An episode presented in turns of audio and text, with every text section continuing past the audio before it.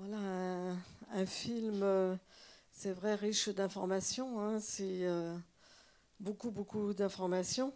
Et on pense euh, voilà, qu'il faut une large information publique pour qu'il y ait une adhésion populaire pour voilà, et pouvoir manifester que l'arme nucléaire ne doit plus exister. On sait que voilà, 75% des Français, même euh, des sondages euh, sont à 81% des Français, qui sont contre l'arme nucléaire. Mais euh, l'arme nucléaire en France existe, et, au contraire est même modernisée, hein, comme le disait le, film. Ça double le budget de 3,5 milliards à, à 6 milliards, même 7 milliards. Et on va avoir ben, le nouveau programme militaire avec euh, le budget qui va se décider là en 2018. Donc il va falloir euh, influencer euh, vraiment cette, ces décisions. Alors la pertinence de maintenir et de moderniser l'arme nucléaire se pose. Comment la France peut arriver à ratifier ce traité d'interdiction des, des armes nucléaires?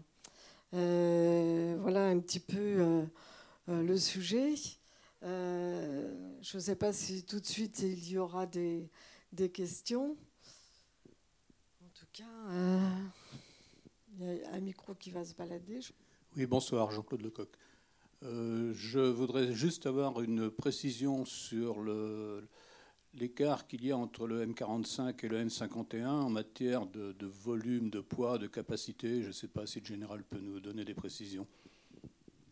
Euh, oui, je pourrais, mais je ne vais pas le faire. Et je vais vous expliquer pourquoi. Parce que la question n'est pas là. Je suis désolé de vous dire ça, mais la question n'est pas là. Euh, je vais même euh, vous choquer sûrement en vous disant qu'il ne faut pas être contre l'arme nucléaire. Ça n'a pas, ça n'a pas de sens. Quand vous dites je suis contre l'arme nucléaire, vous faites le jeu de ce que j'appelle les nucléaristes ceux qui pensent que la, dissuasion nucléaire est une véritable stratégie, ce qui est faux. Euh, ceux qui pensent qu'il faut construire des bombes atomiques à n'en plus finir pour maintenir la paix, ce qui est faux, évidemment. Euh, donc, euh, peu importe à la limite que les bombes fassent 50 kilotonnes ou 100 mégatonnes, le- problème est le même. Comme le disait le général Norlin dans le film, il y a des centaines, des centaines, chaque année, d'incidents nucléaires qui sont déniés par les autorités. Des centaines. Certains qui peuvent paraître bénins, mais qui finissent par être graves, et certains qui sont assez graves. Euh, le dernier exemple en date euh, avec les Français et les Anglais, c'est euh, il y a trois ans, deux sous-marins nucléaires, un britannique et un français, qui sont rentrés dedans, avec des bombes atomiques à bord. Quand le sous-marin nucléaire français est rentré au port, à l'île Longue, la première chose qu'ont fait les autorités, c'est de dire euh, le sous-marin a heurté un conteneur. Quand le sous-marin britannique est rentré, personne ne s'en est aperçu jusqu'au moment où un journaliste euh, qui avait un peu voulu fouiller pour savoir pourquoi ce sous-marin était rentré a fini par faire avouer aux autorités qu'il avait euh, cogné un obstacle. Le rapprochement était vite fait. Voilà, ils se sont rentrés dedans. Parce qu'ils sont calculés, ces sous-marins, pour ne pas être détectables. Donc ils ne se détectent même pas eux-mêmes. Donc ils sont rentrés dedans parce qu'ils sortent des ports et ils vont essayer de se perdre en mer. Le hasard a voulu qu'ils se rendent dedans. C'est un exemple parmi d'autres. Et les autorités ont fini par avouer. Euh, la, la Premier ministre britannique n'a fini par le dire officiellement qu'après que le vote des budgets ait lieu. Vous, moi, nous avons tous une responsabilité dans le fait qu'il y ait encore des nations qui construisent des bombes atomiques. C'est inadmissible. Je peux vous dire pourquoi on construit des bombes atomiques, sans vous dire, euh, peu importe que les bombes atomiques soient de 300 kilotonnes ou de 600, enfin, ou qu'il y ait des têtes multiples, enfin bref, des fausses têtes pour euh, éviter qu'elles soient interceptées. C'est- affolant quand on regarde un petit peu comment est constituée l'arme nucléaire, qui a destiné, soi-disant, ne pas servir. La dissuasion nucléaire est née au moment où Hiroshima et Nagasaki ont été bombardés pour rien. Voilà. Après, je peux rentrer dans les détails si vous voulez historiques, mais vous les, trouverez. Moi, j'ai écrit un bouquin qui fait 600 pages, qui n'est pas fait pour être lu le soir, si vous voulez. On y trouve des informations, on peut le lire au fil de l'eau. Vous y trouverez toutes ces informations, y compris les informations euh, que les historiens décrivent aujourd'hui, les historiens sérieux, qui démontrent que, effectivement, comme le dit le film, les armes atomiques ont été utilisées contre le Japon juste pour que les Américains montrent leurs muscles aux Soviets. Et après, tout le monde a gobé cette histoire. Elle a été construite a posteriori sur le fait que les bombes ont, arrêté les Japonais, on les, les ont obligés à se rendre. C'est faux, archi faux. Effectivement, ils s'étaient déjà rendus à Staline en espérant que Staline communique cette information aux Américains, mais ils ne savaient pas, les Japonais, que Staline avait rompu le pacte pour se rallier aux Américains et, euh, aux Chinois, finalement, et à De Gaulle, quelque part. Donc ce sont les Alliés qui ont laissé faire, et les Américains qui ont décidé, de bombarder Hiroshima puis Nagasaki, parce qu'ils avaient ces bombes-là, qu'il fallait les utiliser, et qu'ils voulaient montrer aux Russes qu'ils étaient les plus forts. Et ça a bien arrangé les Japonais qui ont entériné cette fausse histoire, parce que quelque part, ils sortaient la tête haute de la guerre en ayant été battus, parce que c'était une arme contre laquelle ils ne pouvaient pas lutter. Mais c'est faux. Ils étaient exsangues, les Américains. Ils n'avaient plus aucune marine, ils n'avaient plus aucune possibilité de ravitaillement. En Mandchourie, leurs unités d'élite étaient, leurs unités d'élite étaient euh, euh, réduites à néant quand Staline est arrivé sur eux pour euh, le 9 août. D'ailleurs, dans la nuit du 8 au 9 août, au moment où les Américains faisaient péter la bombe sur Nagasaki, ils les ont écrasés. Il n'y avait plus, il y avait pas eu, aurait pas eu d'invasion des Américains pour faire euh, se rendre les Japonais. En aucun cas. Euh, les Américains ne sont pas fous. Ça ne aurait servi à rien. Il n'y avait plus d'armée. Il n'y avait plus de moyens militaires. Donc, ils ont inventé la, théorie de la dissuasion pour, entre guillemets, justifier ces bombardements. Mais ça a commencé plus tôt. Je termine avec ça lorsque Joliot-Curie a inventé la bombe atomique. C'est pour dire, pour que vous compreniez l'impact psychologique, car tout est là, l'impact psychologique qu'a eu l'invention et l'utilisation de la bombe atomique. Tout est là et on vit encore avec ça. Quand Joliot-Curie a inventé la bombe atomique, c'est les Français qui ont inventé la bombe atomique. On, est les premiers à avoir déposé le brevet. Bon, on en est fiers. Euh, Joliot, avec deux de ses copains, ont déposé le brevet. Et la première chose qui est expliquée dans le brevet, pour vous dire, science sans conscience, disait Rabelais, la bombe atomique, l'explosif atomique, qu'il décrit très bien avec les masses critiques, etc., les formules, va pouvoir servir pour faire des travaux de terrassement. Tout le monde ignorait, y compris les savants, les conséquences que pouvait avoir une explosion nucléaire en matière de radioactivité, de, dispersion de produits radioactifs dans l'atmosphère, partout. Voilà. Et ensuite, quand euh, il y a eu des circonstances historiques qui ont fait que la situation s'est aggravée avec la mort de Roosevelt. Euh, on ne refait pas l'histoire. Quand Roosevelt est mort, c'est Truman qui a pris le pouvoir. Truman n'y connaissait rien. C'était un mystique. C'était un mystique qui n'y connaissait rien. Il n'était pas au courant du programme Manhattan alors qu'il était vice-président depuis des années. Et c'est son secrétaire d'État à la défense, on va dire aujourd'hui, aux armées, qui était euh, déjà le secrétaire d'État à la défense de plusieurs présidents jusqu'à Roosevelt et Truman, qui s'appelait Stimson, Stimson, Henry Stimson, qui a plus ou moins, mais pas tout seul, réussi à convaincre Truman que sa bombe atomique sur Hiroshima, elle n'allait pas tuer les femmes et les enfants, mais seulement les militaires. C'est écrit. On retrouve dans le livre que j'ai fait, vous retrouverez ce courrier de Truman qui dit voilà, euh, parce que tous les jours, Truman il faisait un petit journal qu'il écrivait, et ces lettres-là, elles sont, elles sont disponibles. Vous pouvez les trouver sur Internet, sur la librairie de Truman. Voilà. Après, il faut les trier. Il y en a, c'est comme pour les banques qui fournissent de l'argent, ça. Mais on les trouve et vous trouverez des exemples dans, dans le livre. C'est des preuves historiques. Les, les, textes de Stimson qui, qui, dit comment il a réussi à entraîner Truman dans, dans cette affaire pour faire péter les bombes, par, euh, voilà, pour que ça ait du poids. Hiroshima a été choisi parce que c'était une ville qui n'avait pas encore été bombardée. Ils avaient déjà bombardé 60 villes euh, quasiment rasées au niveau des installations euh, industrielles, y compris Tokyo, les Américains. Donc en fait, le Japon était, était, mort au plan militaire. Ils ont choisi Hiroshima parce que c'était un port sur lequel il y avait quelques installations industrielles qui servaient à fabriquer des avions, peu importe, des bateaux.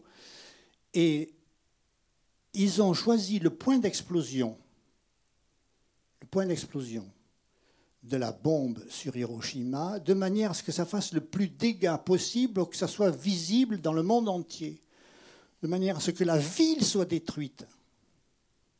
C'est-à-dire qu'ils ont visé des populations civiles, ce qui est absolument prohibé par toutes les conventions du droit de la guerre.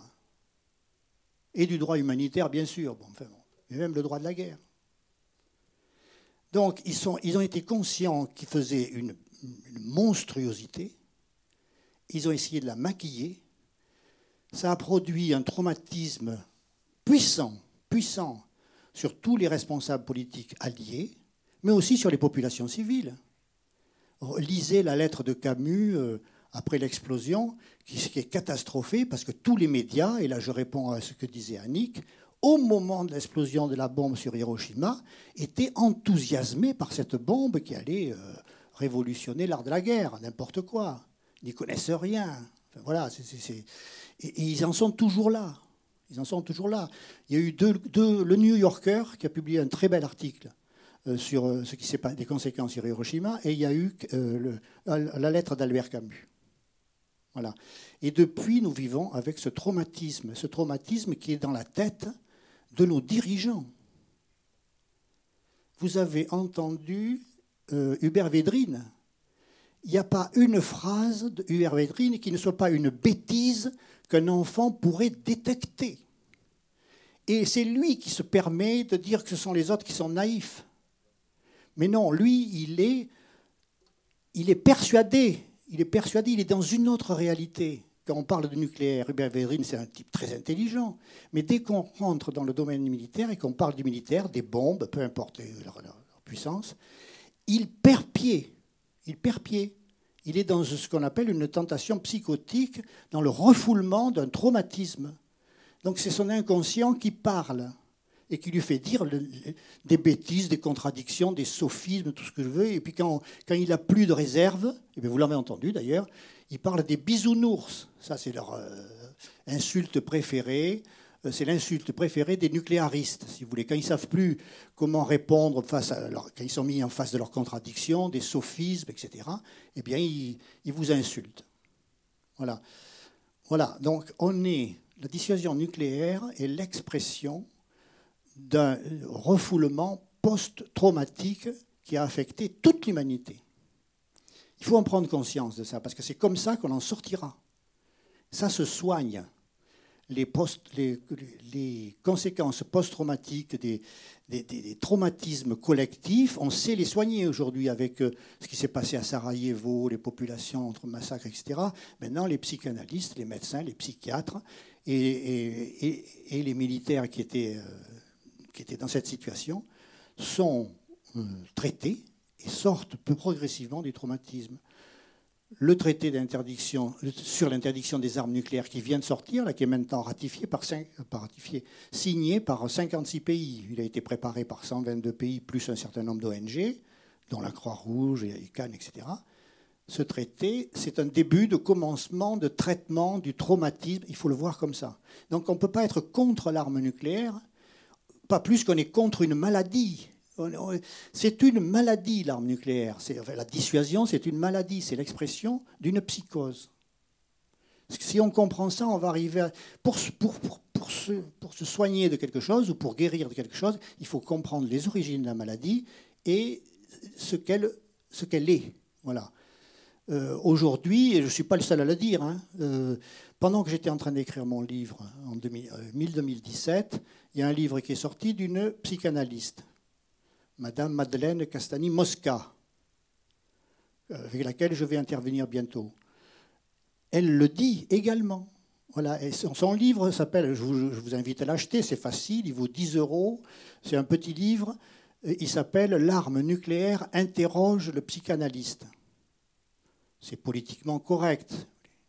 Voilà euh, le titre. Mais euh, comme le disait à la fin, du film, euh, un représentant Khan, le monde est en train de changer. Et je pense que, pour terminer, ma réponse a été un peu longue et puis je n'ai pas du tout répondu à votre question, mais enfin, je, vous dis pourquoi. Voilà.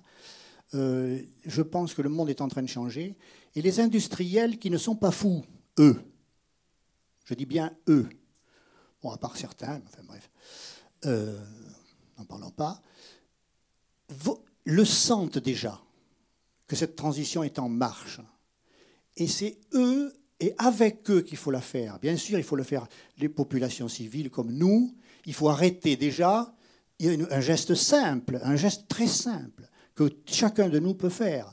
C'est arrêter de voter pour des gens qui ne sont pas ou qui sont nucléaristes. Quoi. il faut arrêter de voter pour des dingues. Quoi.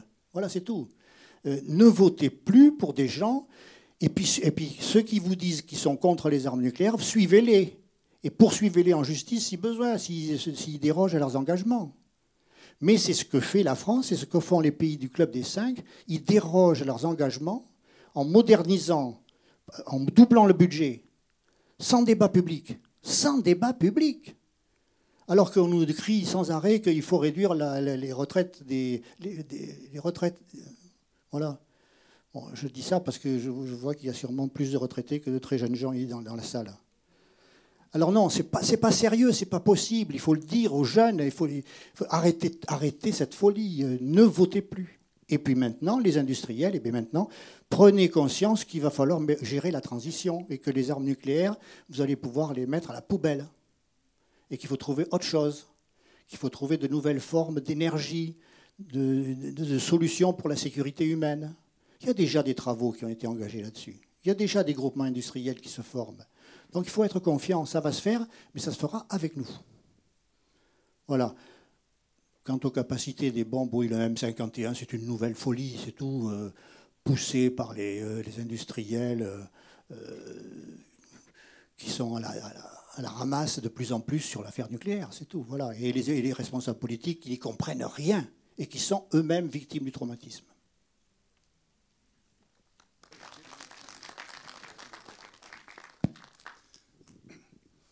Oui, bonjour. Hervé Autré.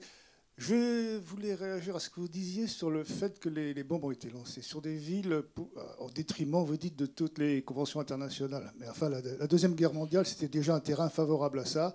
Le bombardement de Dresde en Allemagne aux bombes incendiaires avait exactement le même but. Donc ce n'était pas, pas une nouveauté. C'est juste que c'est des moyens beaucoup plus puissants dans les mains de, de fous, comme vous dites.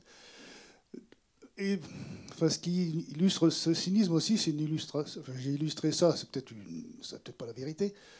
Les premières, quand il a été question d'inventer, de mettre au point la chaise électrique, il y avait un débat. Faut-il du courant continu, du courant alternatif? Ben, Les deux ont été essayés cyniquement sur des gens, non juste euh, comme si c'était des, objets. Quoi. Euh, voilà, les villes, les villes euh, d'Hiroshima et Nagasaki ont fait l'objet de ce même genre de, délire. Et maintenant, enfin, en écoutant ce film, je viens de comprendre une chose aussi, c'est pourquoi tous les tenants les, comment, nucléaristes sont contre la décroissance, effectivement. Où ils vont tirer les sous pour s'alimenter après. Oui, et ce que vous dites ne euh, reflète pas exactement la réalité historique. Euh, je reprends par exemple celui de, le, bombardement de Dresde, pour deux raisons. Euh, les bombardements qui ont été faits par les, euh, peu importe les uns ou les autres, hein, que ce soit les V1, les V2, les bombardements euh, de Dresde ou ailleurs, euh, ils ont été faits avec une réflexion stratégique pour briser la logistique adverse, en quelque sorte. Ça, c'est la première chose. Ce n'était absolument pas le cas lorsqu'on a décidé, que je dis on, parce que j'estime que tout le monde y a participé, ne serait-ce qu'en ne l'empêchant pas, euh, lorsqu'on a décidé de bombarder Hiroshima et Nagasaki. Pas du tout. Il n'y avait aucune intention stratégique militaire pour arrêter euh, la fabrication de quoi Il n'y avait plus rien qui pouvait se fabriquer au Japon. C'était fini. Il s'était déjà rendu. Donc c'est une autre pulsion qui a, qui a conduit à l'explosion nucléaire. Et puis le deuxième niveau, euh, qui, n'avait aucun, aucun, sens stratégique autre que de faire de la géopolitique, que M. Vredrin dise qu'on ne pense pas géopolitique quand on est contre le nucléaire, je lui laisse cette réflexion, mais c'est une bêtise de plus, juste pour insulter ceux qui euh, contredisent et qui euh, montrent comment il se contredit lui-même. Donc ces, explosions nucléaires, le, le deuxième niveau, c'est que ce n'est on a changé de nature. On a changé de nature entre des bombardements et une bombe qui explose, même s'il y en a des milliers. Si vous voulez, les gens, ils, ont, ils entendent, ils se mettent dans les caves, etc. Ils ressortent, il y a des morts, euh, il y a des destructions, certes. Mais une fois le bombardement fini, le bombardement est fini. Une bombe atomique, quand, quand elle explose, ce n'est pas fini, ça commence juste. Ça commence juste. Alors les gens le savaient quand même plus ou moins, mais ils ne le savaient pas au point où on le sait aujourd'hui.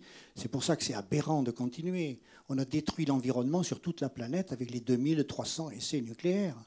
On a tué des millions de gens, bien plus qu'à Hiroshima et à Nagasaki, en essayant une soi-disant bombe qui est, soi-disant prévue pour la paix. Vous tuez, alors, euh, tuer un million, euh, deux, ou trois millions de morts, et encore on ne les a pas tous comptés. Parce que tout le monde se refuse à les décompter. C'est le déni, là aussi. Donc voilà, on a changé de nature. C'est un peu, moi je dis, l'arme nucléaire, c'est l'invention du feu. Voilà, l'homme a changé de nature, on ne s'en rend pas compte parce qu'on est dedans. L'homme a changé de nature, l'humanité, depuis l'invention de l'arme nucléaire et son utilisation. Euh, je n'ai peut-être pas compris euh, tout, mais enfin, bon, moi je continuerai à voter a voté aussi pour des gens, pour des pacifistes. Euh, Hubert Védrine, lorsque je l'entends, je trouve que ce n'est pas du tout un mauvais diplomate.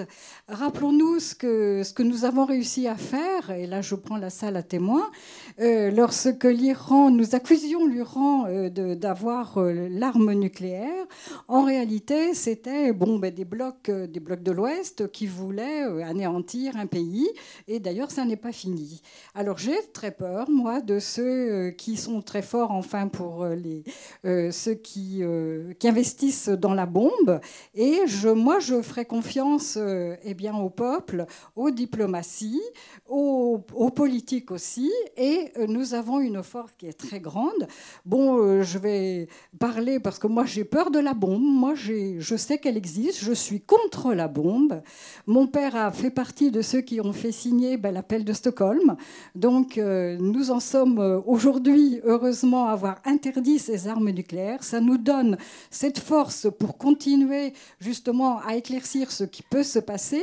Mais moi, je pense que, eh bien, il faut, euh, enfin, il faut continuer nos, par les, mouvements pacifistes qui s'expriment. On en a vu dans le film qui était très, très, très cohérent et puis qui, marchait vers euh, cette abolition de l'arme, comme de toutes les armes et de toutes les guerres.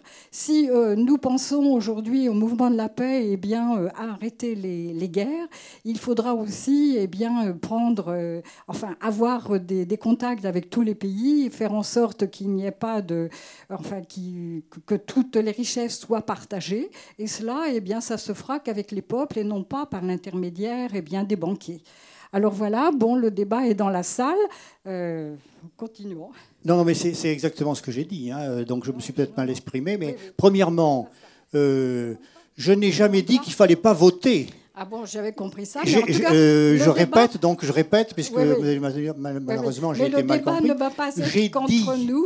Euh, j'ai dit, j'ai dit, non, non, mais attendez, me faites, me faites, me faites pas dire ce que je n'ai pas dit. Attention, je n'ai pas dit qu'il fallait pas voter. J'ai dit qu'il ne faut plus voter pour les personnes, les responsables politiques qui se présentent et qui ne disent pas explicitement qu'ils sont contre les armes nucléaires. Voilà.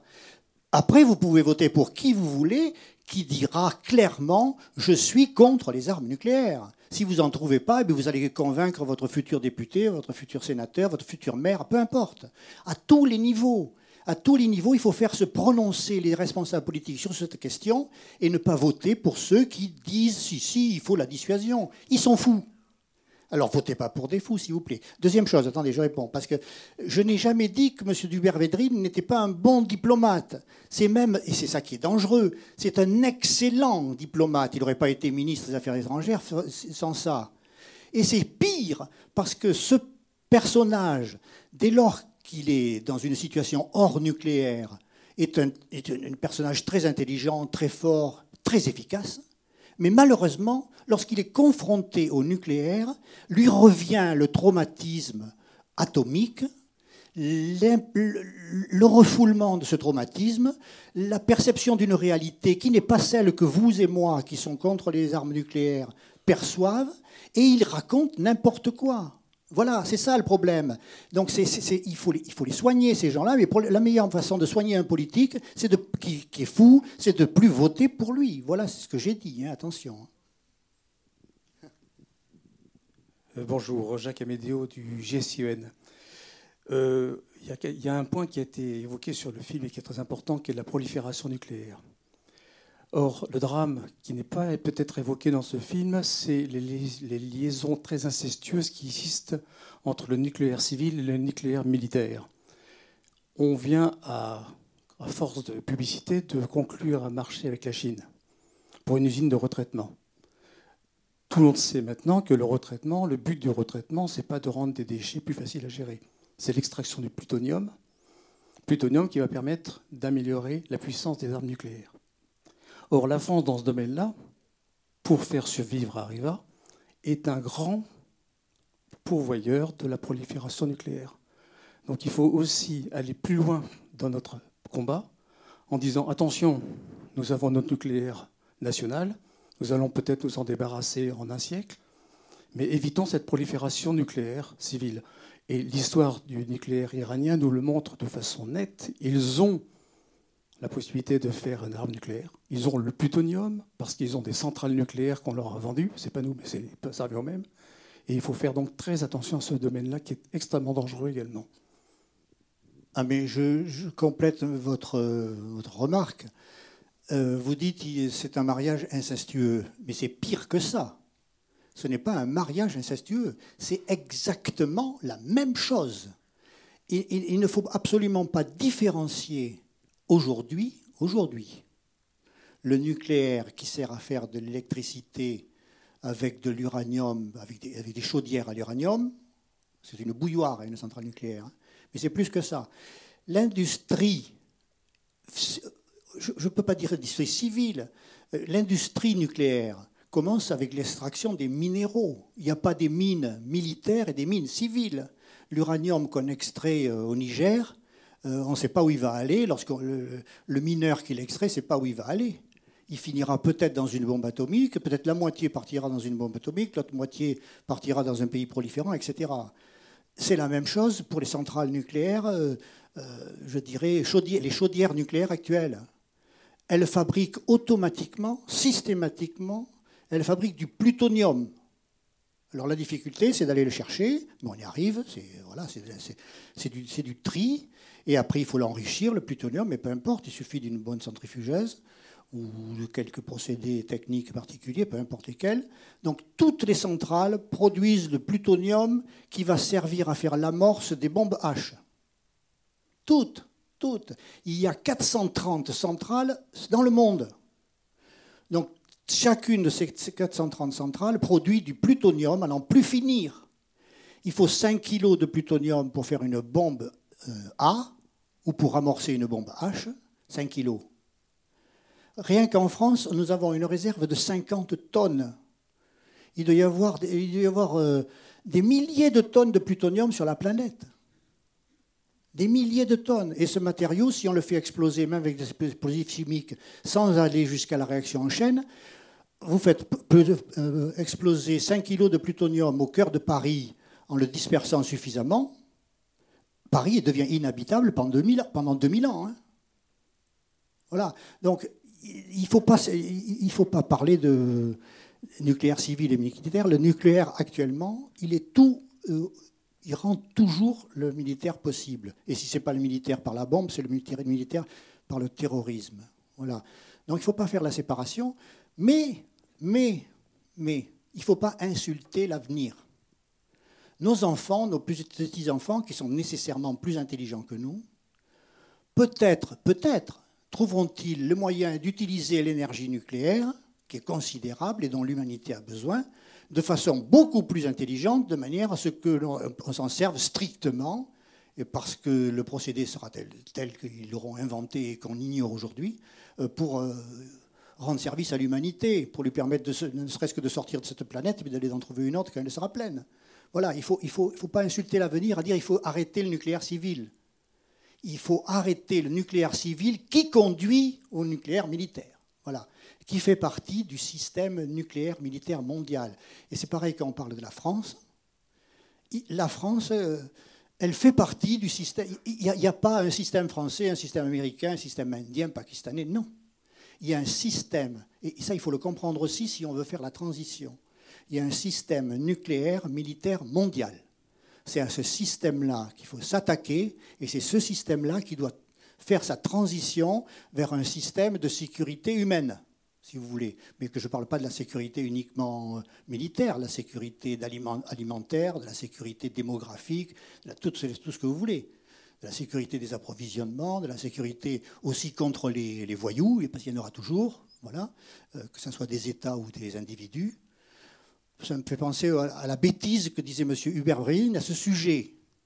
Mais réfléchissez deux secondes à cette phrase. J'en ai noté une dizaine rien que dans ce film, mais j'en connais des centaines il disait Comment voulez-vous qu'on mette autour de la table la Corée du Nord, le Pakistan, les États-Unis, etc., pour leur faire admettre que l'arme nucléaire est interdite?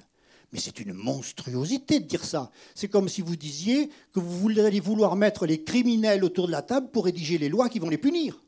Enfin, quand on fait des lois, on n'attend pas que les criminels vous disent s'ils sont d'accord ou pas avec. On fait les lois et puis quand ils y dérogent, on les arrête et on les met en prison.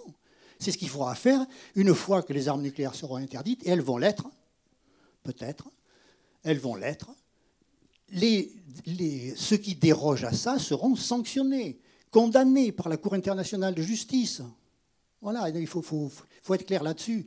M. Védrine dit, je suis désolé, quand il parle de nucléaire, il n'arrête pas de dire des bêtises parce qu'il est dans une autre réalité. Voilà, il ne sait, sait, plus ce qu'il dit. Bonjour, je m'appelle Pierre-Ange Picot. Bon, ben, je pense que je vais rebondir sur des nouvelles bêtises. Je voudrais savoir euh, votre avis par rapport à des dictateurs psychopathes du style de Kim Jong-un, par exemple. Euh, est-ce que c'est vraiment le moment de baisser notre garde euh, devant des personnages comme ça et d'aller vers la réduction de notre arsenal nucléaire? Qu'en pensez-vous? Ça n'a rien à voir. C'est comme si vous disiez je vais arrêter de cambrioler la bijouterie du coin euh, parce que si j'arrête, si je, si je la cambriole plus, les autres cambrioleurs vont continuer à cambrioler celles des autres. non, soyons sérieux. Non. On ne baisse pas la garde en arrêtant euh, progressivement, parce que ça ne va pas se faire du jour au lendemain, il va falloir 50 ans, à condition de commencer tout de suite. Non, on ne baisse pas la garde. L'Allemagne ne baisse pas la garde, elle n'a pas d'armes nucléaires à part celles que leur imposent les Américains sur leur sol aujourd'hui. Voilà. Euh, l'Ouzbékistan ne baisse pas la garde devant. Euh, non, nous, sommes un pays proliférant, la France. Tous, les pays qui ont l'arme nucléaire sont des pays proliférants. Ne serait-ce qu'en disant qu'on va, désarmer sans le faire, tout en interdisant aux autres de le faire, et en prétextant que c'est pour la sécurité, et en disant aux autres que ce n'est pas pour la sécurité. C'est complètement incohérent, ce discours. Voilà, on ne baisse pas la garde, mais il faut être ferme sur les prix et pas baisser la culotte devant les dictateurs, c'est tout. Mais ça, c'est le rôle des politiques, ça n'a rien à voir avec le fait que nous ayons ou pas l'arme nucléaire. Si, euh, on décide que, tous les avoirs de, monsieur, de, ce dictateur dont vous avez donné le nom, Kim, là, il s'appelle tous Kim de toute façon en Corée, euh, sont, gelés définitivement sur toute la planète, que vous ayez l'arme nucléaire ou pas, ce type-là, il est, fini. Ça, va ça, serait, ça, peut être pareil avec M. Poutine. Mais qui a le courage aujourd'hui de le faire? Personne, parce que vous continuez, nous continuons, moi-même, je continue à voter pour des gens qui sont pour l'arme nucléaire. Voilà. Et, dans les derniers dans les derniers présidents de la République qui sont présentés, il n'y en avait pas un seul qui était contre. Pas un seul. Ceci dit, il y en avait un qui avait embauché et qui embauche toujours des gens qui sont contre. Alors ça peut laisser un espoir, mais bon, très ténu, très ténu. Voilà. Euh, voilà, non, non, non. Ne mélangeons pas le fait que nous possédions l'arme nucléaire alors que nous ne devrions pas, et le fait que d'autres la possèdent et entre lesquels il faut être très sévère aussi. Euh, moi, je pense qu'il serait intéressant peut-être qu'on réfléchisse. Euh, je pense peut-être que Roland Nivet pourrait apporter quelque chose là-dessus, aux difficultés qu'on a en France spécifiques pour mobiliser sur cette question. Parce que, bon, on est un certain nombre dans la salle mais on, pourrait être plus nombreux. Qu'est-ce qui fait que c'est si difficile de, cibler, de montrer le, danger euh, du nucléaire en France, de l'arme nucléaire Qu'est-ce qui, bloque là-dessus? Euh, Je crois parce que, euh, pour, on parlait d'Hubert Védrine, lui il dit on n'est pas des bisounours, ils ont des arguments moraux. Alors, il, est légitime d'avoir des arguments moraux. Ça, c'est tout à fait nécessaire. Mais je pense qu'il ne faut pas avoir simplement des arguments moraux. Et il y avait, il y a eu des, notamment Paul Quiles qui euh, a intervenu assez longuement là-dedans et qui, me semble-t-il, apporte un certain nombre d'éléments pour montrer l'illusion qu'il y a euh, à s'enfermer dans cette arme nucléaire. Euh, mais je crois qu'il y a, c'est pas simplement d'un ordre, c'est peut-être pas simplement psychologique. Il y a aussi en France le fait que depuis le début de l'arme nucléaire euh, et avec le, prestige qui petit à petit s'est cristallisé autour de l'image de De Gaulle, la France indépendante en dehors des blocs, etc. Euh, il y a cette notion-là qui, maintenant, qu'il faudrait absolument euh, déconstruire aujourd'hui parce qu'elle ne correspond plus au monde dans lequel on est. Mais le fait que l'Assemblée soit composée de gens d'un certain âge et peu de jeunes, euh, je pense qu'il faudrait. Je ne sais pas, je n'ai pas de réponse à ça, mais c'est un, un, aspect quand même embêtant. Et il faudrait voir peut-être auprès des jeunes de quelle façon eux voient les choses, la manière d'aborder ça. la, question, euh, vous vous dites, est-ce qu'il, a la solution? Parce que je pense qu'il y a sûrement des gens qui sont dans des organisations ici et que tout le monde se demande, euh, faudrait que les nouvelles générations s'engagent plus. Donc je ne crois pas que j'ai forcément la, solution, sinon ça... Euh, voilà. Mais simplement, comme quelques réflexions. hier, j'étais à une réunion du mouvement de la paix où justement on parlait, on parlait de tout ça. Et donc, c'est le début de l'année, on dit qu'est-ce qu'on fait quoi? Alors, euh, Et en fait, euh, euh, ça a un peu chauffé parce que je trouvais qu'il y avait un certain nombre d'amis qui étaient un peu dans, comment je dirais, dans le négatif, c'est-à-dire qu'ils ne croient pas. comment on va faire? Alors, Moi, je dis, bon, voilà, on est dans une situation, reprenons la situation, on est dans une situation où, alors quand quelqu'un dit dans le film, je ne sais plus lequel, dit, c'est un diplomate qui dit les, les armes, qui dit les armes nucléaires sont pas illégales, elles sont légales. Non, si on reprend d'ailleurs votre argumentation, le droit de la guerre le plus élémentaire a toujours interdit de s'en prendre aux peuples des armes qui frapperaient de manière non discriminatoire les populations civiles. Donc l'arme nucléaire rentre là-dedans. La première résolution des Nations Unies après Hiroshima, ça a été pour dire la première tâche des Nations Unies, c'est d'éliminer les armes nucléaires et, la création de l'ONU en elle-même pour il faut préserver les générations futures du fléau de la guerre, etc. Euh, donc l'arme nucléaire, elle était illégale. Ça a été rappelé euh, plusieurs fois. Après, il y a eu le traité de non-prolifération. Mais je vais revenir là-dessus un petit peu. Le traité de non-prolifération, donc 1970. Euh, en, gros, le, deal, parce que bon, si la maladie elle est, psychanalytique, la solution elle est politique. La solution elle est politique, et c'est en ça que je vous rejoins. Effectivement, le, le rapport de force dans le pays ici, par exemple, ce qui détermine les choix des gens pour voter, le facteur de l'arme nucléaire n'est pas euh, prépondérant par les autres par rapport, euh, par rapport, aux autres choix qui interviennent sur le domaine social, etc.. Mais je reviens quand même à ma discussion de mon comité. Euh, il y a eu le traité de non-prolifération et depuis ce temps-là, on le viole. on viole ce traité, et puis là, euh, euh, donc le traité, l'article 6, comme je le disais dans le film, il, fait obligation.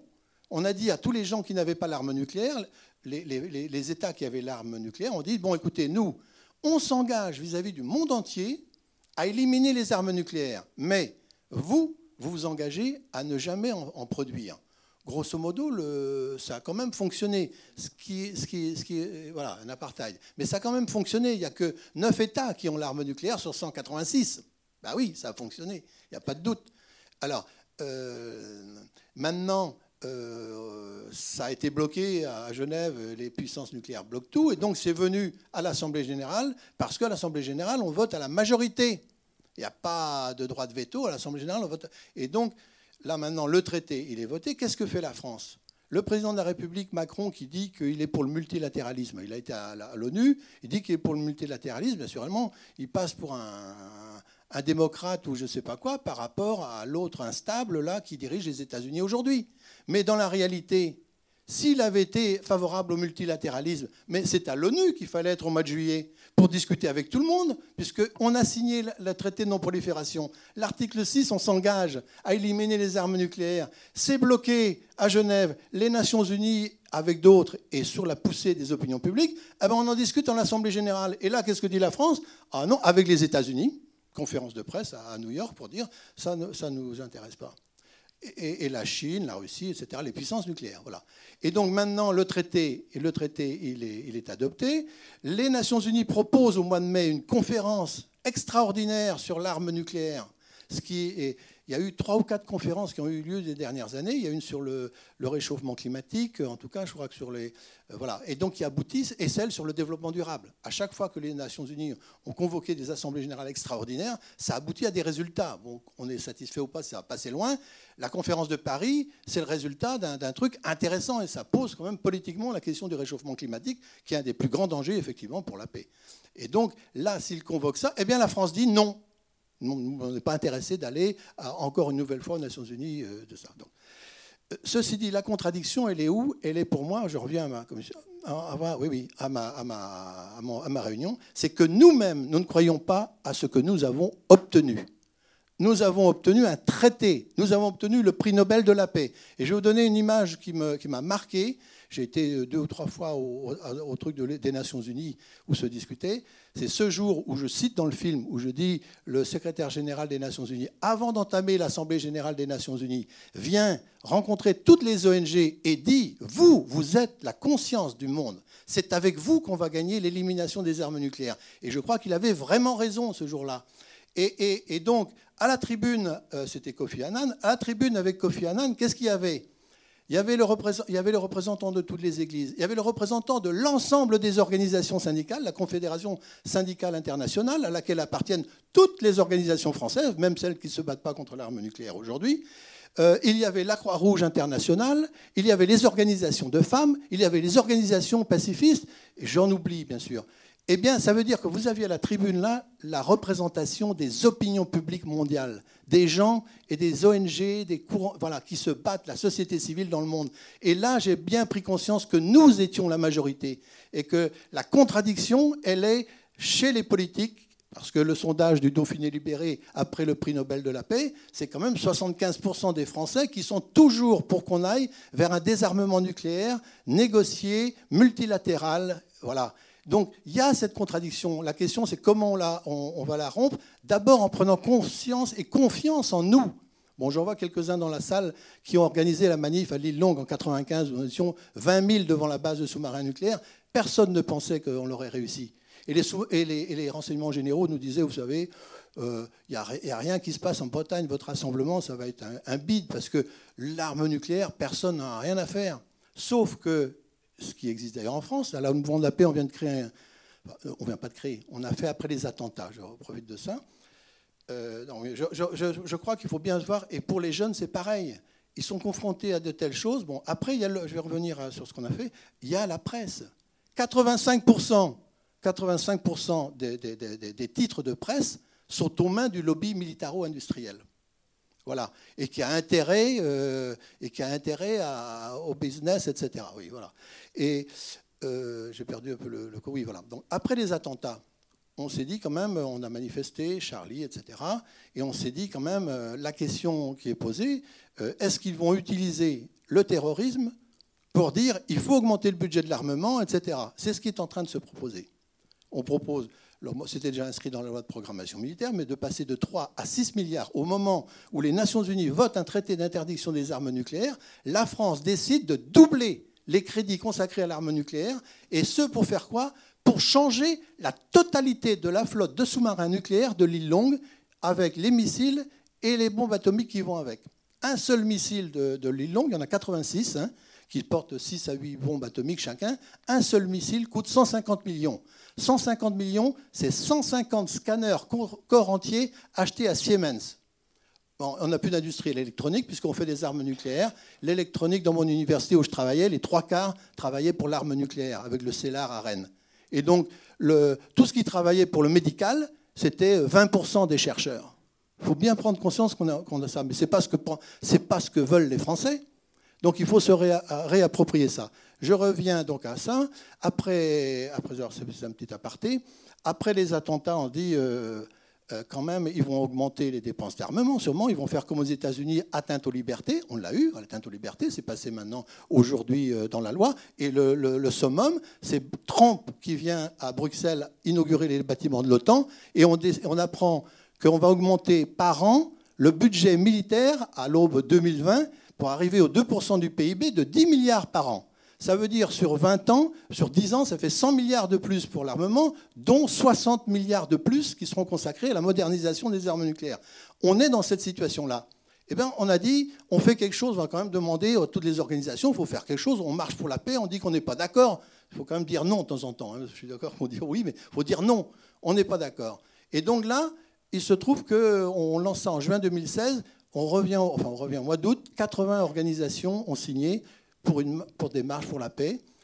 On s'est réunis ensemble, on a refait un appel contre les armes nucléaires, pour un traité d'interdiction, pour contre les modernisations, pour que ce pognon soit utilisé pour les besoins sociaux, et enfin pour autre chose. Parce que les Français, ils aspirent à la paix et la sécurité, mais ce n'est pas par l'augmentation des désarmements et pas par l'augmentation du budget consacré aux armes nucléaires qu'on aura empêché le terrorisme de continuer. Il faut s'attaquer aux vrais problèmes qui sont posés à l'humanité. Et aujourd'hui, eh on est 150 organisations.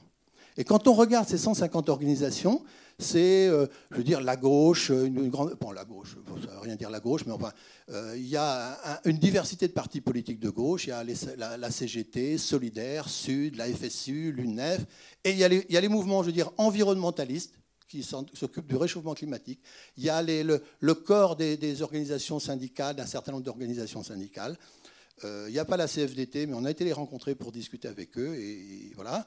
Et il y a tout le mouvement chrétien CCFD, Pax Christi, ATD Carmonde, avec les positions aujourd'hui du Vatican qui changent. Ça veut dire que ce qu'on assiste là aujourd'hui, c'est on a les, forces principales qui font le corps social des luttes sociales en France qui sont d'accord avec nous sur l'élimination des armes nucléaires. Et maintenant, ce qu'il faut, ben, c'est passer aux travaux pratiques.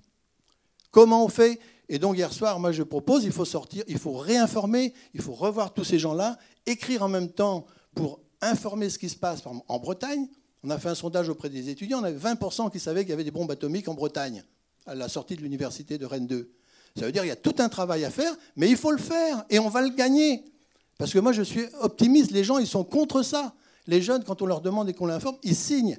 Et donc, les questions qui sont posées, est-ce que, par exemple, euh, ben, le mouvement de la paix et tout le monde, on, fait une information massive de la population sur tout l'ouest de la Bretagne Et est-ce qu'on décide ensemble d'actions publiques Est-ce que ce doit être aller à l'île Longue? Est-ce que ce doit faire quelque chose à Nantes euh, ou à Rennes? C'est les questions euh, que l'on se pose aujourd'hui. Et l'autre manière de mobiliser, c'est pas de dire qu'on est simplement contre. Je crois que vous le disiez tout à l'heure. Euh, avec ces 150 organisations, nous, en tant que mouvement de la paix, on a dit ne faut pas qu'on reste un mouvement contre, contre les armes atomiques, on est contre la guerre. Il faut aussi proposer, parce que les Français, après les attentats, ils posent la question de la sécurité et de la paix. Bah oui, on a envie de vivre peinard chez nous, et comment on résout ça? Bah, Je vous donne l'exemple, par exemple, de la discussion qu'on a eue de la CFDT. Ils nous ont dit, ouais, le mouvement de la paix, on voyait plutôt avec la CGT, les cocos, etc. Ok, mais n'empêche que nous, aujourd'hui, dans les boîtes, les gens, ils posent des questions euh, de où va le monde? Et il ne les pose pas forcément de la bonne manière, parce que pourquoi? Il les pose, par exemple, à partir des étrangers qui viennent piquer le boulot des Français et de l'immigration. Et qu'est-ce que ça pose? Et les syndicalistes qu'ils sont se disent, ben, il y a un sacré boulot à faire. Et effectivement, les questions internationales se posent, y compris à l'intérieur des entreprises, sur la mentalité des gens, et, sont un danger pour nous si on ne résout pas, si on ne s'attaque pas au problème de la paix et de la sécurité. Et c'est la raison pour laquelle on a écrit, avec 53 organisations, un livre blanc pour la paix, qu'on n'en a pas trop, mais que vous pouvez trouver là, qui, ne se contente pas de dire euh, non, mais euh, exprime des propositions concrètes 19 exigences pour la paix et qui proposent des, propositions structurelles, par exemple comme la création d'une commission interministérielle pour la paix, qui propose des, les, organisations qui se battent pour les migrants euh, ont fait des papiers aussi là-dedans, les organisations syndicales comme la CGT, la FSU, euh, les chrétiens ont participé, euh, les gens qui sont pour le réchauffement climatique. Donc il y a là aussi un espoir, parce que quand on est 150 organisations, ça veut dire quelque chose. Hein. Ça veut dire quelque chose. Si les gens réussissent euh, nous, on n'a pas de miracle, on n'est pas très fort, on n'a pas beaucoup de pognon, on n'a pas beaucoup de permanents. Si les gens viennent là, ça veut dire que. Donc l'espoir, je le vois là, dans la lutte. Et, donc, puisqu'on est au mouvement de la paix, ben oui, je suis peut-être un peu long, mais euh, il, faut vraiment qu'on pose les questions politiques. Est-ce que les Français, ils veulent aujourd'hui qu'on double les crédits pour l'arme nucléaire, qu'on augmente de 10 milliards le budget de l'armement? Est-ce qu'il n'y a pas d'autre manière de travailler et de faire? Oui, une question qui me vient. Merci.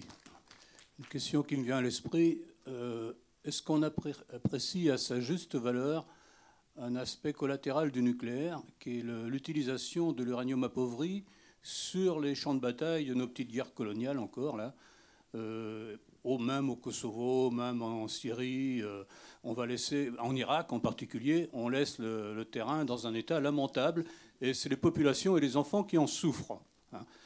Bon, ma deuxième question, c'était de savoir si je devais répudier ma banque euh, collaboratrice. Quoi. Euh, il y a une chose que je voulais répondre, c'est sur le nucléaire civil et le nucléaire militaire. Et là, j'ai une petite euh, différence. en, ayant travaillé en l'université, faire des armes bactériologiques, on, peut en faire. Hein. Et de la chimie, on en fait partout. Hein. Et tout le monde sait faire des armes chimiques. Et pourtant, il y a un traité d'interdiction des armes chimiques. Donc, un des premiers trucs, j'étais tout nouveau que j'ai vu, c'était un programme de recherche sur les puces. Et qui était financé par qui? Ben, Par l'armée, par la DRET à l'époque, ça s'appelait la DRME, Direction des recherches et essais, parce que euh, puce ou un moustique peut être vecteur d'armes bactériologiques. Et on peut travailler des scientifiques là-dessus. Mais maintenant, on n'autorise plus, on n'accepte plus. il y a des codes. Ça veut dire que la pression sociale, ça va dans le sens du positif. Les gens n'acceptent plus ça. Dans les laboratoires, il y a des... et, le nucléaire, c'est pareil. Il y a du nucléaire qui sert à, Et on a fait des bombes atomiques avant qu'il y ait des centrales. Hein. Il n'y avait pas de centrale nucléaire quand ils ont créé la bombe atomique. Donc dire que le nucléaire civil implique automatiquement les armes atomiques, c'est pas vrai, moi je ne crois pas. Qu'il y a un lien Ah ben bien sûr qu'il y a un lien aujourd'hui, mais on est capable de faire la pression et on est capable de se battre aussi pour d'autres euh, sources euh, d'énergie, euh, par exemple le soleil, etc. Mais je crois qu'il faut bien faire attention, c'est un combat idéologique à gagner. On n'est pas d'accord sur un certain nombre de choses, on obtient des lois, on sait le faire, mais ça ne se fait pas. Par contre, par contre euh, euh, les gamins, eux, qui se baladent dans un quartier et qui attaquent quelque chose, ou qui font quelque chose, ou qui volent quelque chose, ils, enfreignent la loi et ils vont en tôle. Mais pas ceux qui dirigent le monde. Euh, bonsoir, Alain Le Cornec. Alors moi, je suis coordinateur central CGT et la direction générale de l'armement. Donc je suis sûrement le vilain petit canard de la soirée, mais c'est pas grave, j'assume. et bon, la CGT a des positions assez claires sur l'éradication de la, CGT est signataire du livre blanc. Hein. Tout à fait. Donc c'est pour ça que j'ai pas de souci. Ma question est la suivante. Pour beaucoup de gens, qu'on le veuille ou pas, l'armement nucléaire en France, c'est un espèce de bouclier qui évite d'avoir le pays en guerre. Le pays en guerre, euh, le général à côté de vous euh, saura bien, bien mieux que moi ce que ça veut dire, même si la France actuellement fait des opérations de guerre, mais pas en guerre. Comment comptez-vous globalement persuader les Français que si l'aventure, et ce à quoi on, ne peut que croire, euh, il y a une éradication, totale de l'armement nucléaire. Et contrairement justement aux propos tenus par Hubert Védrine dans, euh, euh, le film, il n'y aurait pas d'augmentation des conflits locaux. Parce à mon avis, je pense que l'articulation risque de se faire là-dessus. C'est-à-dire qu'en fait, pour beaucoup, l'armement nucléaire est en fait, globalement, qu'on le veuille ou pas, un, espèce de bouclier plus ou moins idéologique ou physique qui fait qu'en fait, il n'y aura pas d'augmentation des, des conflits locaux. Donc voilà, quelle arme, si j'ose m'exprimer ainsi, de persuasion avez-vous pour, euh, pour convaincre les gens? Merci. Oui, Hubert Védrine disait euh, dans le film euh, il faut un dissuadeur. Je ne sais pas si vous en rappelez, il faut un dissuadeur pour, pour la dissuasion. Bêtise de plus. Parce que pour faire de la dissuasion, il faut qu'il y ait un dissuadé. Il faut qu'il y ait un dissuadé, pas un dissuadeur. Le dissuadeur, il ne va pas trafiquer dans le cerveau de l'autre pour empêcher l'autre de faire des bêtises et de vous attaquer. Ce n'est pas vrai. Donc la dissuasion nucléaire n'est pas une stratégie et n'est pas un bouclier. Alors après, il est vrai, il est vrai que nos autorités, depuis, euh, depuis Joliot jusqu'à nos jours, manipulent les populations avec cette idée fausse que la dissuasion est un bouclier. Si la dissuasion était un bouclier pour se protéger de l'adversaire, alors dans ce cas, c'était une bêtise de l'interdire avec le traité de non-prolifération à toutes les nations, sauf les cinq qui en possèdent. Au contraire, il aurait fallu multiplier les bombes atomiques si, si elles devaient rendre faire provoquer la sécurité dans le monde. Ça, c'est la première chose. Donc il y a eu manipulation des populations des pays nucléaires par les autorités politiques qui ont une haute responsabilité sur cette affaire, mais qui malheureusement ne l'assument pas parce qu'ils n'en sont même pas conscients. Je vous assure, j'ai discuté avec de nombreux responsables politiques, avec des stratégistes qui travaillent pour eux. Ce sont des gens très intelligents, mais dès que vous venez sur le domaine nucléaire, ils alignent les contradictions, les sophismes et les âneries.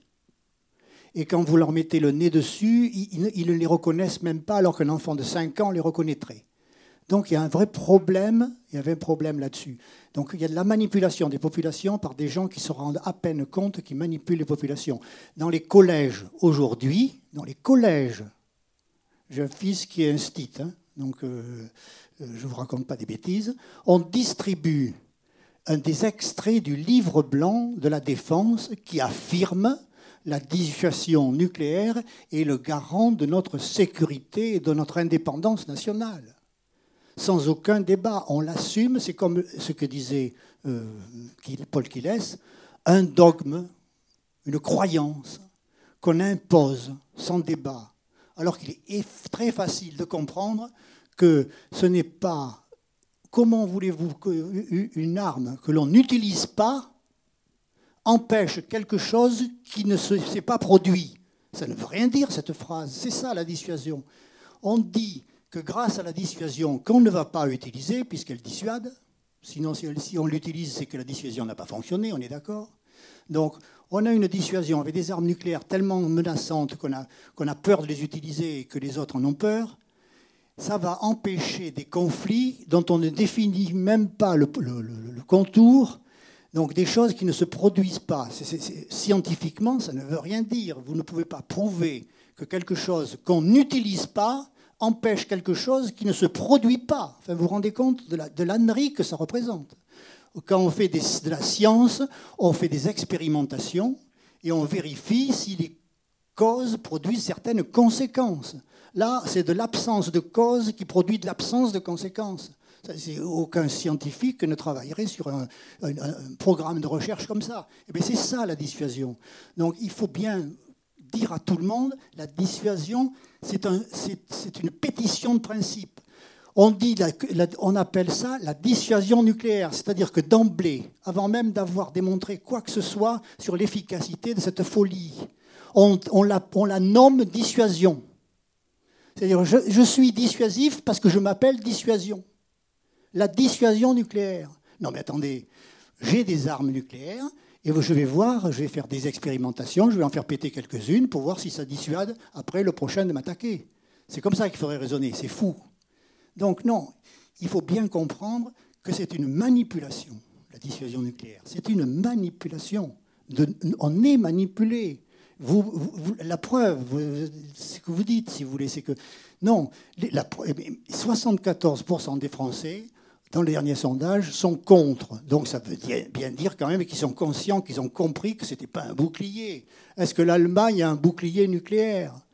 Est-ce que l'Afrique du Sud, qui a abandonné son programme nucléaire, euh, enfin bon, tout l'hémisphère sud, tout l'hémisphère sud et toute la partie Asie centrale autour de l'Ouzbékistan, Kazakhstan, Tadjikistan, etc., plus l'espace, sont devenus des zones exemptes d'armes nucléaires. C'est-à-dire qu'il n'y a que l'hémisphère nord, à l'exception de, de l'Asie centrale, qui a des armes nucléaires pour protéger sa sécurité. L'hémisphère sud devrait être à feu et à sang, puisqu'ils n'ont pas d'armes nucléaires. Et vous voyez des conflits euh, de type Première ou Deuxième Guerre mondiale se produire dans euh, l'hémisphère sud? Il n'y a pas plus de conflits dans l'hémisphère sud que dans l'hémisphère nord, proportionnellement à la population. Voilà. Euh, nous, on a, et nous, on a eu des conflits du genre conflit en Europe centrale. je ne parle pas du conflit des Malouines, etc. Enfin bon, la dissuasion, elle s'appelle dissuasion, c'est déjà la première manipulation. Voilà. Donc et, je ne crois pas que les Français croient qu'il y a un bouclier. Non, c'est les gens de la direction des applications militaires, du CEA, et les politiciens qui sont tenus par euh, certaines parties du corps, par certains industriels, qui le disent. Mais ce n'est pas pour autant que ce qu'ils disent est vrai, et ce n'est pas pour autant qu'on les croit. Non, on ne les croit pas. Euh, peut-être qu'on n'a pas été jusqu'au bout totalement de la question qui est posée, qui est en fait de répondre à la question des Français comment assurer la paix et la sécurité? Ce qui est une, vraie question. Donc euh, ça, ça a été au centre des discussions qu'on a eues, par exemple, entre nous sur l'élaboration euh, du livre blanc. Euh, aujourd'hui, l'arme de destruction massive qui tue le plus, c'est la faim. Tous les 10 secondes, un enfant de moins de 7 ans meurt de la faim ou des conséquences de la faim. Donc, c'est le mal développement, c'est l'inégalité de développement, c'est la domination de l'économie par des règles qui sont uniquement euh, euh, basées sur la recherche de l'argent, du profit, indépendamment des populations. On savait comment la trithérapie pour guérir du, sida, on mourait par milliers euh, en Afrique, eh bien, comme ils n'étaient pas solvables, qu'ils crèvent. C'est le monde dans lequel aussi on vit aujourd'hui, même s'il y a des facteurs positifs qui ne sont pas acceptés par les gens. Donc, et il y a eu un travail énorme de fait par les Nations Unies sur les causes des guerres à partir des années 90, j'en parle parce que nous, on a changé beaucoup de choses au mouvement de la paix dans ces années-là. L'UNESCO en particulier euh, a fait un, travail énorme. D'abord, ils ont réuni les scientifiques du monde entier, en gros, à Séville, et ils ont demandé aux scientifiques, est-ce que la guerre est quelque chose qui est inscrit dans les gènes de l'homme? Comme on nous dit chaque fois, vous savez, il y a toujours eu des guerres, il y en a toujours, il y en aura toujours, et les gens, ils sont agressifs. Et les scientifiques de toutes disciplines, dans le manifeste de Séville, ont répondu non à toutes les questions. Non. La guerre est une création humaine, la paix peut être une création humaine. Et donc sur cette base-là, ils ont continué leurs travaux pour quelles sont les causes principales des conflits auxquels on, assiste. Première cause, les questions économiques. L'inégalité de développement, les injustices sociales, le manque de démocratie économique. Ensuite, le manque de démocratie, l'absence d'une presse libre et contradictoire, euh, le non-respect de la différence religieuse, linguistique, etc. Euh, la situation des femmes dans les sociétés. Dans toutes les sociétés où on s'attaque aux droits des femmes, c'est une régression de la société. La, la, société est plus violente, elle va plus facilement à la guerre et les solutions en cas de conflit sont plus difficilement trouvées. Ensuite, le multilatéralisme, l'existence du G20, de tout ça, qui non, un État égale un État. C'est dans ce, cadre-là qu'on peut négocier des accords de désarmement. Et sur cette base-là, euh, l'UNESCO a construit un programme, ça rejoint la sécurité humaine, hein, que vous parliez tout à l'heure, pour une sécurité humaine qui est bâtie, et bien sûr quoi La paix se construira sur la réalisation concrète des droits humains. Et il faut se battre euh, là-dessus. Alors l'UNESCO appelait ça pour une culture de la paix et de la non-violence en disant oui, il faut résoudre les problèmes économiques, il faut résoudre les inégalités, il faut développer la tolérance, il faut que les médias ne soient pas sous le contrôle ni des industries d'armement, ni du pognon, etc. Il faut aller vers le multilatéralisme, il faut que les femmes conquièrent des droits partout et c'est une priorité. Ça fait l'objet d'une vote à l'Assemblée générale qui, euh, qui, a été adopté euh, par consensus. Et dans la pétition qui est signée par les 150 organisations, il y a cet aspect à la fin où on dit Il faut modifier la politique de la France pour qu'elle soit basée sur les orientations de l'UNESCO de la culture de la paix, c'est-à-dire pour la réalisation de la paix par les droits humains. Ce qui veut dire qu'au lieu de fabriquer peut-être des armes et des armes atomiques, on ferait mieux de s'interroger aujourd'hui pourquoi il y a la guerre au Mali. Il y a la guerre au Mali parce qu'il n'y a plus d'État au Mali. Il n'y a plus d'État au Mali parce qu'on a privatisé les services publics. On a exigé d'un État le peu de services publics qu'il avait et qu'il fallait qu'il les détruise. Et ils n'ont même pas été capables d'envoyer des armes, des munitions depuis euh, Bamako jusqu'au nord du Mali quand les, terroristes ont massacré un certain nombre de militaires. Et donc, le deuxième volet qui, je pense, est intéressant de la réponse, c'est la résolution des Nations Unies sur les objectifs du développement durable, qui a été adoptée à l'unanimité et qui fait consensus dans l'opinion publique. Euh, Vous regardez tous les mouvements qui se battent pour le co-développement, pour les énergies renouvelables, sont dans cette logique-là. Et, le troisième, eh c'est la résolution des Nations Unies sur le réchauffement climatique. Parce que là, il y a un vrai, de vrai, de vrai danger euh, pour la paix dans le monde.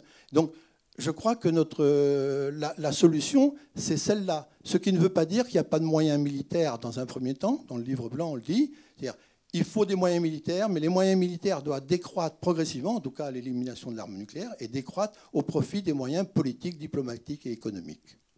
Je ne sais pas si j'ai répondu un peu à la question. Oui, euh, donc j'ai bien aimé le film. Par contre, j'ai regretté aussi qu'il y avait beaucoup de cheveux blancs. Euh, C'est peut-être dommage, on aurait peut-être pu interviewer des jeunes brillants, parce que ça existe aussi. Euh, autre chose que je voudrais dire, euh, je suis toujours choqué quand on parle de terrorisme. À ce moment-là, il faut aussi parler de terrorisme nucléaire, parce que euh, voilà, il y a, ce, truc fait qu'il y a les bons et les, et les méchants. Et les bons, c'est eux qui ont l'arme, mais ils sont sages. Ils sont sages. Et une chose qui m'a frappé, je ne sais plus si c'est dans le film ou dans le débat, euh, ou dans le, ce que dit Monsieur le, hein, euh, l'importance de l'industrie, qui n'est pas nationale, mais internationale. Et donc, euh, est-ce qu'elle a intérêt à développer uniquement des bombes sophistiquées, très, très, très puissantes, que ne peuvent pas acquérir les autres Et est-ce que, alors là c'est une question que je me pose, est-ce qu'on ne pourrait pas faire des grenades, des bazookas nucléaires aussi, mais qu'on on ne le fait pas parce que on, garde la puissance. Vous voyez ce que je veux dire on garde la- Nous, on est les plus puissants, parce que si on fait des grenades et des- et des bazookas nucléaires, tout le monde pourra en avoir. Euh, Pour la dernière question, la miniaturisation des armes nucléaires est une vraie question.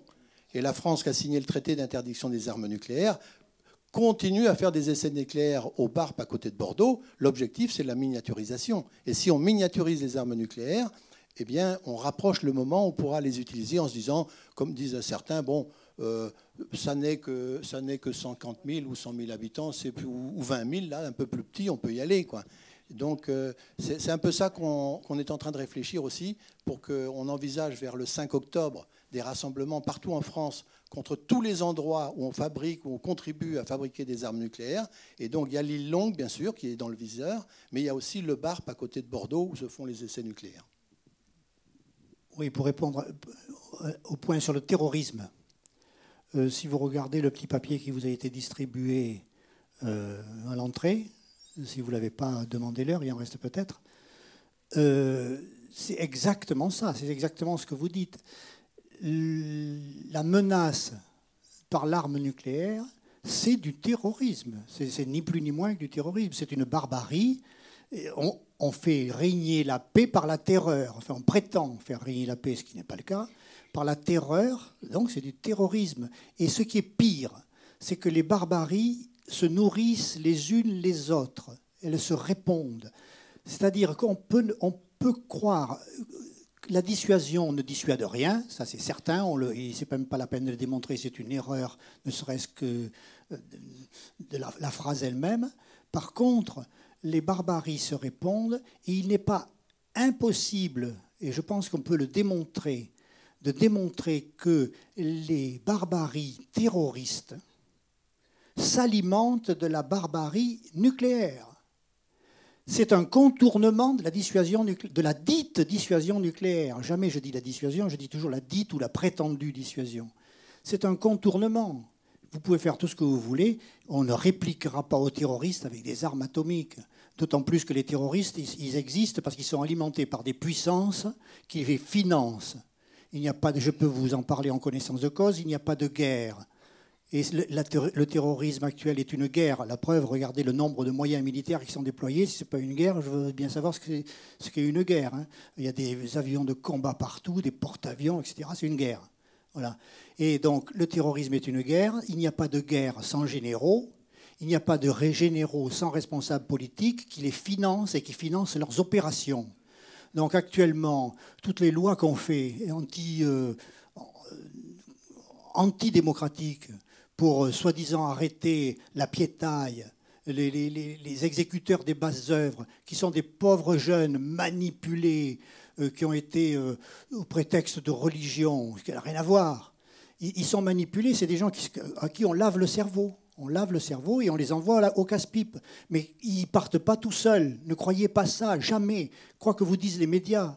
Ils sont commandités par des États qui les financent. L'Arabie saoudite, le Qatar, l'Iran, la Syrie, la Libye autrefois, euh, mais aussi des États d'Europe centrale. Les Américains ont financé la création des, groupes terroristes en Afghanistan.